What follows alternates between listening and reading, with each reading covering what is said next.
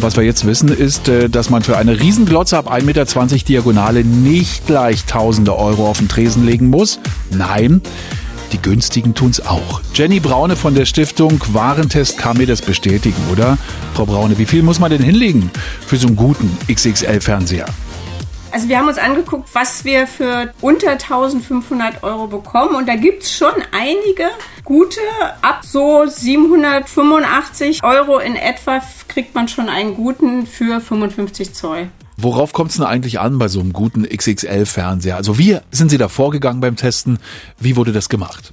Also wir prüfen immer Bildqualität, wir machen Sehtests, wir machen Hörtests, wir gucken uns die Handhabung an, das Menü, die Menüführung, wir gucken, wie viel Stromverbrauch das Gerät hat. Kann man da aus Ihrer Sicht schon einen Testsieger ruhigen Herzens weiterempfehlen? Wer hat denn gewonnen? Wer hat das Rennen gemacht, Ihrer Meinung nach? Bei den 65 Zollern haben wir zwei Geräte, die da bei unter 1500 Euro am besten abgeschnitten haben. Das ist äh, ein Samsung und ein Sony mit äh, jeweils gut 2,4. Der Samsung, den kriegt man schon für 1280 und den Sony für 1310 Euro. Frau Braune, reden wir mal über den Stromverbrauch. Ähm, fressen Riesenfernseher auch automatisch eine Riesenmenge Strom? Ja, also Fernseher verbrauchen schon ordentlich Strom und je größer sie werden, natürlich auch umso mehr, weil der Bildschirm ist das, was am meisten ausmacht.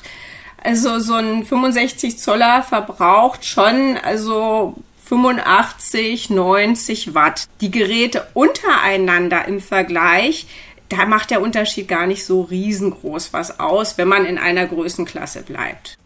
Reden wir mal über das Praktische, über die Einrichtung im Wohnzimmer beispielsweise. Wie groß muss denn oder kann denn ein Fernseher sein, damit er auch wirklich gut reinpasst? Also der Abstand, der Sitzabstand zum Fernseher, der ist dank UHD, also sehr hochauflösenden Bildschirm und auch sehr hochauflösenden guten Signalen, die es ja inzwischen gibt, das nicht mehr das große Problem, aber irgendwann äh, erschlägt einen das Bild natürlich auch. Wir sprechen bei so einem 65 Zoller gerne mal von 1,45 Meter Breite und 90 Zentimeter Höhe.